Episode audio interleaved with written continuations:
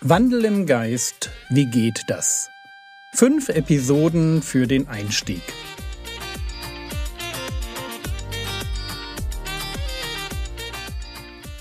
Theologie, die dich im Glauben wachsen lässt, nachfolge praktisch dein geistlicher Impuls für den Tag.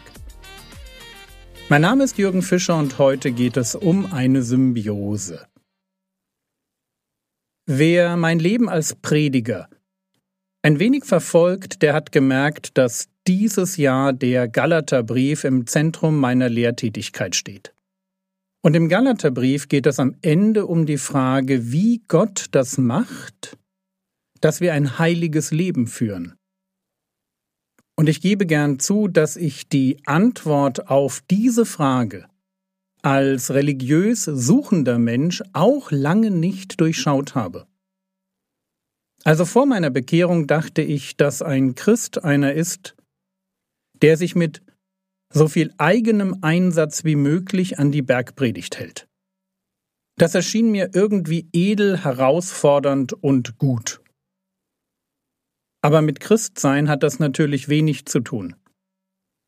Sich selbst anstrengen ist so lange falsch, solange ich mich nicht erst einmal aufgegeben und bekehrt habe. Statt einem Ich schaff das muss ich ganz persönlich, ganz im Stil der Bergpredigt, erst einmal arm im Geist werden.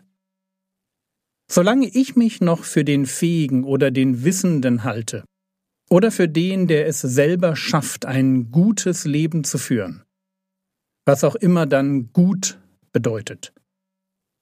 Solange ich noch der Dreh- und Angelpunkt meines eigenen Lebens bin mein eigener Herr sein will, so lange bin ich eben nicht der Bettler, der arm im Geist oder, um mit Jesaja zu sprechen, der mit zerschlagenem Geist vor Gott steht.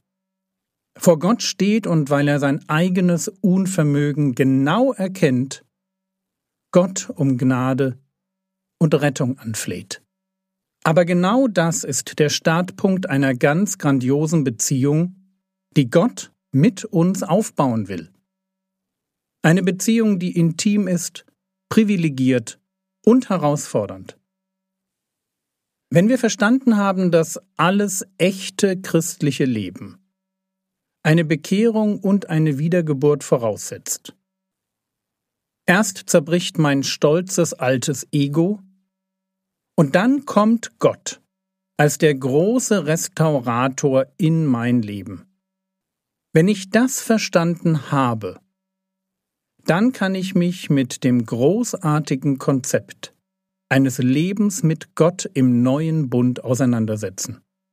Und das ist eben viel, wirklich viel mehr als ein bisschen Leben nach der Bergpredigt und fair gehandelten Kaffeeschlürfen. Ich habe gesagt, die Beziehung mit Gott ist intim. Damit meine ich, dass Gott im neuen Bund eine exklusive Beziehung mit den Gläubigen eingeht. Es ist förmlich die Ära des Heiligen Geistes, die mit dem neuen Bund anbricht. Sobald Jesus seinen Predigtdienst beginnt, hat mit ihm der Heilige Geist seinen Auftritt. Es ist Gott der Geist, der durch den Herrn Jesus wirkt, der an Pfingsten auf die Jünger herabkommt seitdem in jedem Gläubigen wohnt und die Gemeinde baut. Ich kann seit Pfingsten nicht Christ sein, ohne auch den Heiligen Geist in mir zu tragen. Römer 8, Vers 9 Ihr aber seid nicht im Fleisch, sondern im Geist, wenn wirklich Gottes Geist in euch wohnt. Wenn aber jemand Christi Geist nicht hat, der ist nicht sein. Also kein Heiliger Geist, kein Christ. Eine ganz einfache Gleichung.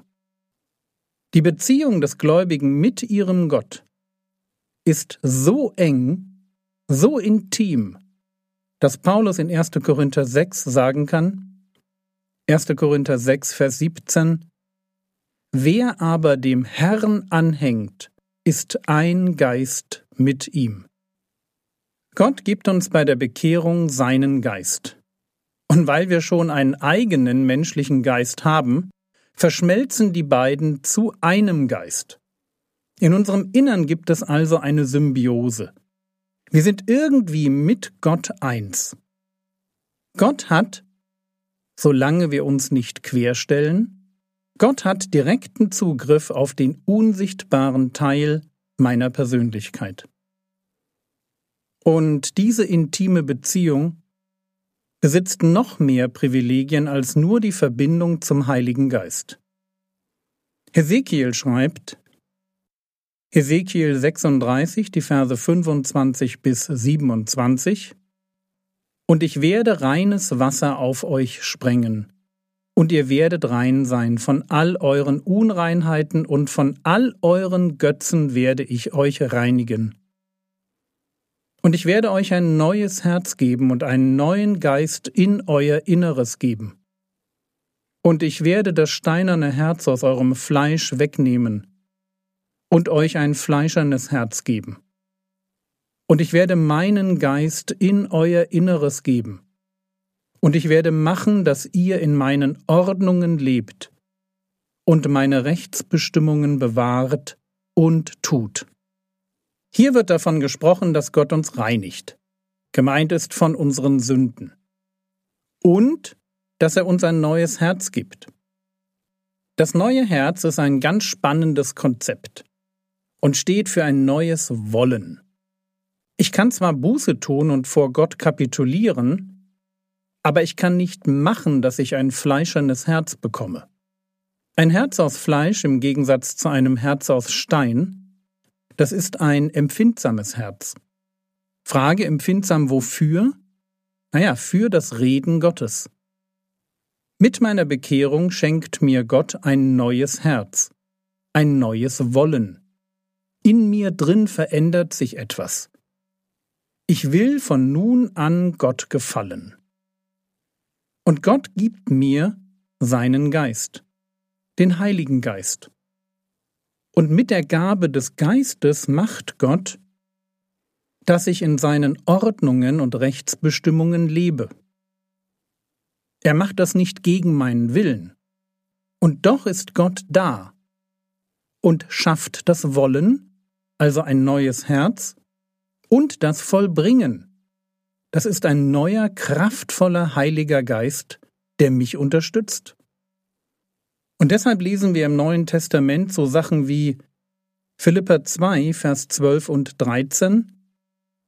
Daher, meine Geliebten, bewirkt oder entwickelt euer Heil mit Furcht und Zittern. Denn Gott ist es, der in euch wirkt, sowohl das Wollen als auch das Wirken zu seinem Wohlgefallen. Lustiger Vers, oder? Aber wahr.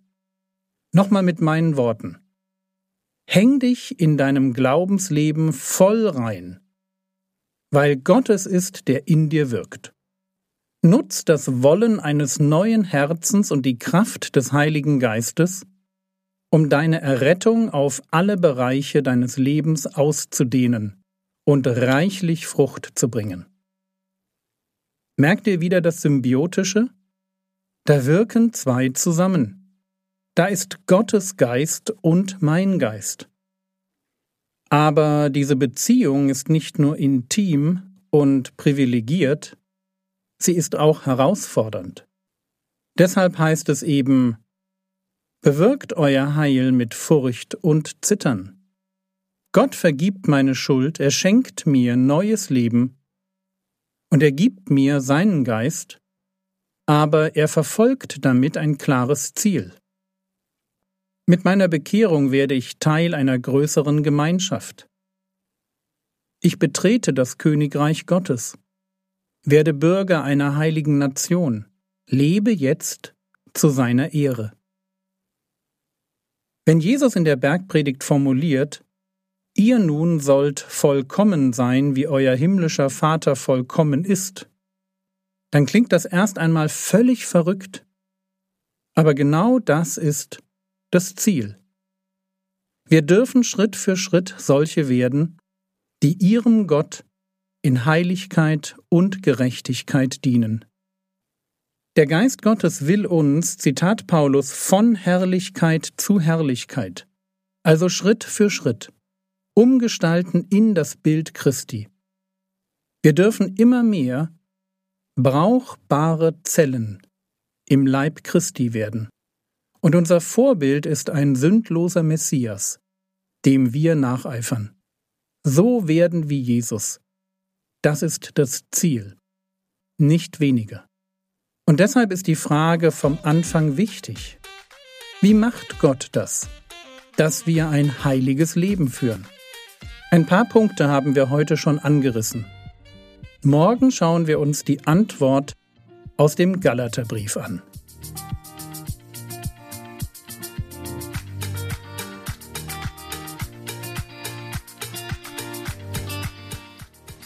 Was könntest du jetzt tun? Du könntest dir in Ruhe Hesekiel 36, die Verse 25 bis 27 durchlesen und dir vornehmen, den Text auswendig zu lernen. Das war's für heute. Noch ein Tipp. Schreib doch heute mal auf, womit Gott dich in der letzten Woche gesegnet und beschenkt hat. Der Herr segne dich, erfahre seine Gnade und lebe in seinem Frieden. Amen.